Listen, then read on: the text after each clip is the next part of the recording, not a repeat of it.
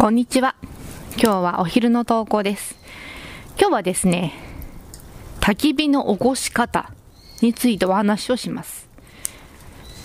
なぜこのテーマにしたかというと、シングルマザーにとって焚き火を起こすという作業が難しいからなんですね。キャンプに行くと火を起こします。火を起こさないと寒いですし、お料理もできません。明かりもありません。なので、キャンプには焚き火がとても大切なんですね。でも、なかなか火がつきません。最初私がやった時には何時間もかかりました。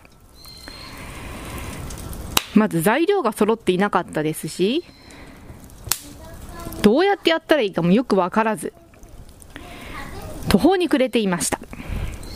幸いキャンプ場のスタッフの方が助けてくれて、火は起こりましたが、その後何回かキャンプに行って練習してもなかなかうまくつきません。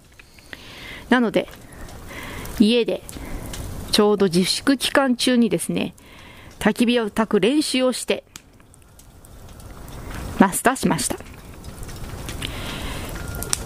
私が20回ほど練習した練習して得た成果についてお話をします。まず材料が大切です。私の場合最初に新聞紙を丸めて1枚ずつ丸めてそこに敷きます。そして次に小枝を置きます。小枝がない場合や小枝が濡れてしまっているような悪天候の時には牛乳パックを置きます。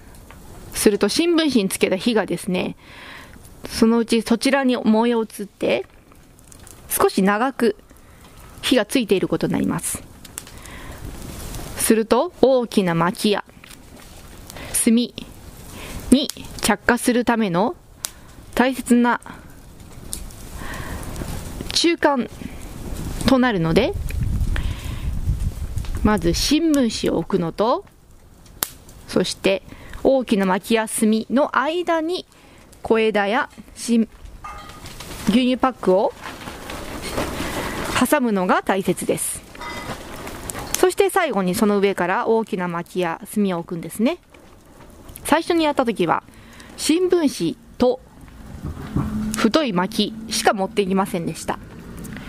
なのでその間のものが必要ということが知らなかったんですね。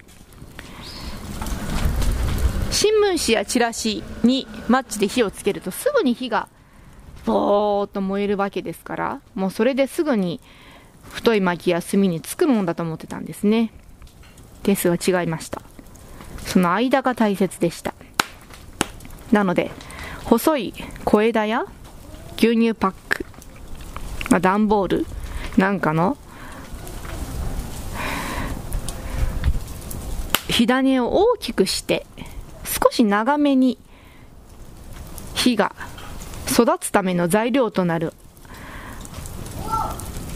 ものをきちんと挟みましょう。